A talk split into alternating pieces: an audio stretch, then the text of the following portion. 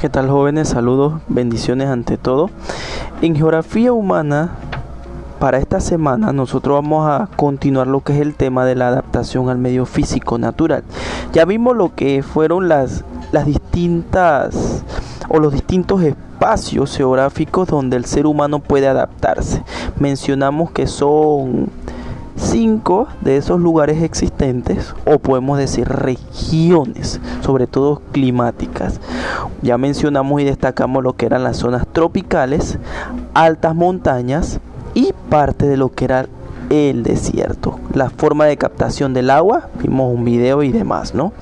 Entonces, como vemos en la parte de los desiertos, las lluvias son sumamente escasas, prácticamente 250 milímetros de precipitaciones se ven al año, mucha calor, excesiva calor. Eh, podemos ver parte, una pequeña parte de vegetación, pero es sumamente escasa y podemos encontrar oasis. En estas partes convierten a los desiertos en lugares poco habitados, pues apenas acogen un 2% de la población mundial. En ello hay habitantes nómadas dedicados a la caza, la recolección y el pastoreo y sedentarios. Entonces como vemos ahí, parte donde podemos encontrar pastoreo, eh, pero difícilmente se quedan establecidos en ese lugar. Tienen que ir de un lugar a otro para poderse adaptar. Entonces la agricultura en los desiertos está limitada por la escasez de agua y la salinidad del suelo arenoso. Sin embargo, por ejemplo, en Israel invierte en suma consideración bastante dinero en tecnologías para poder tener o hacer fértiles la tierra, para producir por lo menos un 70% de alimentos en la parte agrícola.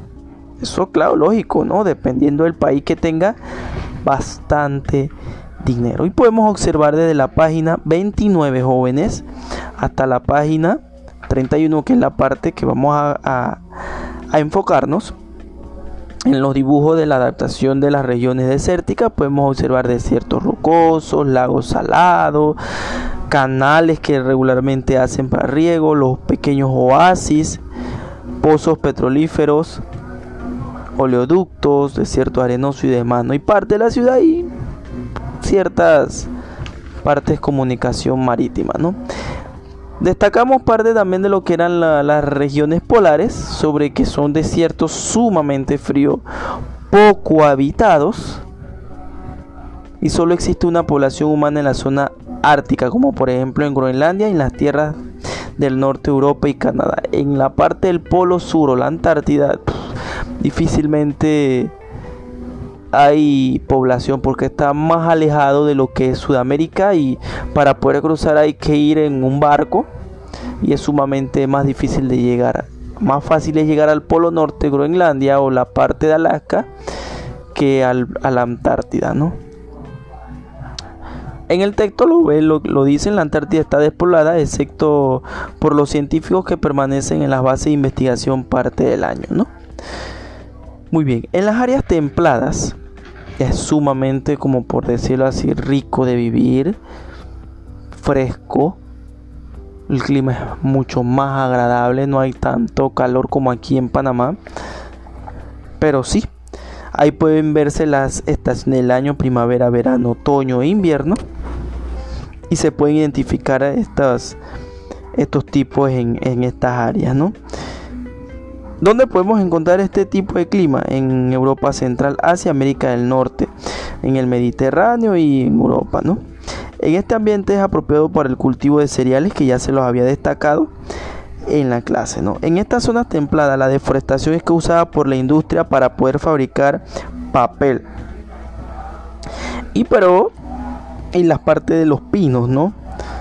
Para es la principal fuente de extracción de la materia prima sobre todo en la actividad industrial. Ahí pueden observar en la página 30 el dibujo que da alusión a, las zonas templadas, ¿no?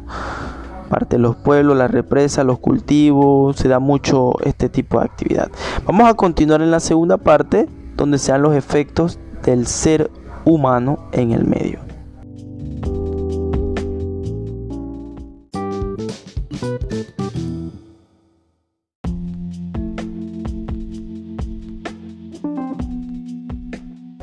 Continuando con la página 31, vemos los efectos del ser humano.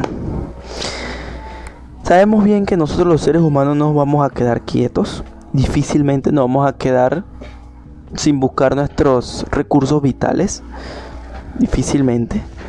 Habría que talar, seguir talando árboles para poder construir más centros comerciales, más mall, más hospitales, más barriadas,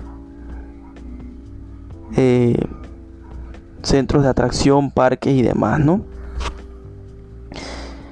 Pero hay veces y hay instituciones o hay personas que no les interesa eso. Yo voy a construir porque voy a construir y quiero sumar dinero. Pero hay personas que por lo menos hacen estas actividades para poder talar, pero al mismo tiempo hacen o siembran árboles o crean eh, dentro de sus parques áreas protegidas, ¿no? Y esto es importante, nosotros como seres humanos debemos proteger estos recursos vitales, los recursos naturales, porque va a llegar un momento en que la tierra no va a resistir, no vamos a tener agua y más que sobre todo la tierra está en constante cambios. No vamos a tener animales, cada vez más se van a ir extinguiendo. Gracias a Dios hay personas hoy en día que se preocupan por eso y han protegido los, los animales que están amenazados. La intervención humana en el, medio natural origina en ocasiones graves daños. Entre los problemas más relevantes sobresalen la deforestación. Significa un agotamiento de los recursos naturales y destrucción del hábitat de miles de especies, asimismo la falta de cobertura vegetal acelerada, el proceso de erosión de los suelos, sobre todo en las laderas descubiertas también la contaminación del agua y del aire. Se debe a una inadecuada disposición de los derechos de los hogares, o sea que importa, vaya las basuras a la, charca, al río. No me interesa, vamos a construir barreras y si hay un pequeño lago o una quebrada, un río, no importa, eso no me interesa. Eso, la parte del ser humano, ¿no? Ocasiona lo que son aguas negras y basura en general.